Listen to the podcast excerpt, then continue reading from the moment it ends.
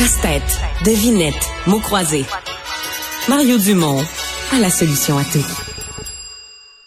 Alors, Patrick Taillon est avec nous, il est professeur de droit constitutionnel à l'Université euh, Laval. Bonjour. Bonjour. Bon, e, essayons de voir là, euh, qu'est-ce qui, qu'est-ce que la Constitution canadienne euh, euh, prévoit, quelle est la, la, tradition, quelle est la partie légale dans le cas où, bon, celle qui est après tout là, la, légalement la souveraine du Canada décède? Oui.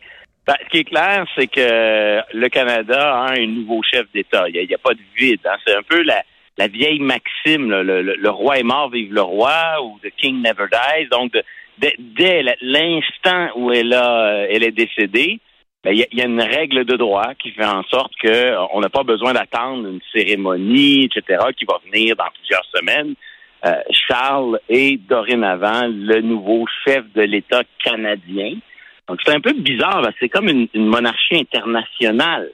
Euh, à la base, c'est un empire qui avait une seule couronne. Il y avait une, un roi ou une reine pour dont la reine Victoria, elle, régnait sur tout l'empire. Euh, en 1914, lors de la Première Guerre mondiale, il y a eu une déclaration de guerre faite à Londres par le roi et elle nous a emportés, nous, au Québec et au Canada, dans cette guerre. Bon, après, on a pu débattre de à quel moment on faisait la conscription, mais mais je veux dire, la déclaration de guerre, il y en a eu une seule pour un seul empire. Alors que après les années 1930, ben, lors de la Deuxième Guerre mondiale, ben, cette couronne-là, elle s'est divisée, elle s'est multipliée en plusieurs couronnes. Donc, c'est la même personne qui occupe plusieurs fonctions, plusieurs charges, qui, qui occupe plusieurs institutions. Et donc, Charles, il est désormais, qu'on l'aime ou qu'on l'aime pas, il est le roi du Canada. Et euh, il y aura des cérémonies pour euh, confirmer cela, mais c'est déjà effectif dès ce soir.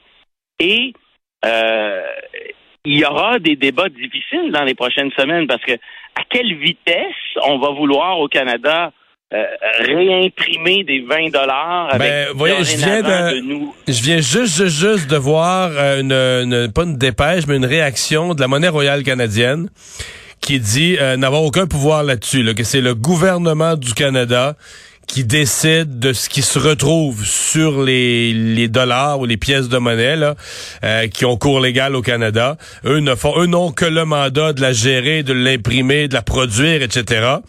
Mais que le, les effigies, là, ce qui se retrouve dessus, c'est une responsabilité du gouvernement canadien. Donc, est-ce que le gouvernement Trudeau va devoir décider est-ce qu'il met le prince, est-ce qu'il met le prince Charles, le roi Charles, faut que je m'habitue, le roi Charles III, est-ce qu'il le met sur les 20 dollars?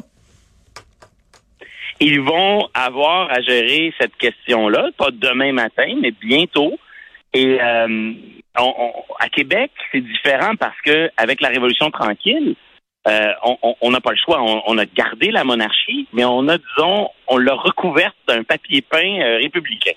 Donc, on a, on a enlevé le mot couronne, roi, reine dans nos lois au Québec, et on l'a remplacé par une autre terminologie. Ce sont des synonymes. Au lieu de dire la couronne, on dit l'État.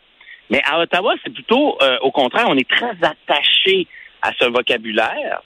Et là, c'est ça qui est le plus délicat dans la transition à venir, c'est qu'avec une personnalité qui est peut-être un peu un, peu moins consensuelle, un peu moins qui suscite moins l'adhésion que ce que pouvait euh, susciter comme adhésion euh, la reine Élisabeth II, ben, va se poser la question on est peut-être constitutionnellement obligé de rester en monarchie parce que ça prendrait un amendement avec l'accord du fédéral et de toutes les provinces pour en sortir, mais on n'est pas juridiquement obligé d'avoir des pièces de monnaie à l'effigie du roi Charles. On n'est pas obligé d'avoir des billets de 20 dollars. Alors là, il y aura des décisions difficiles pour le gouvernement Trudeau.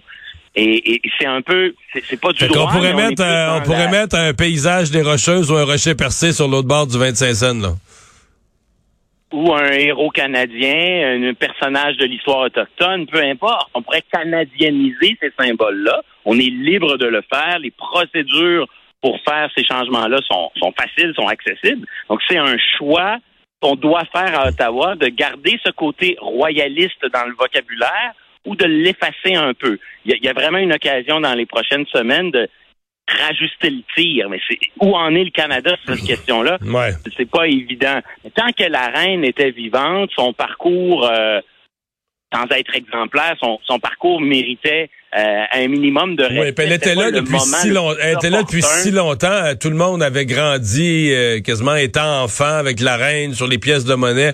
On dirait que c'est une question qui se posait pas là.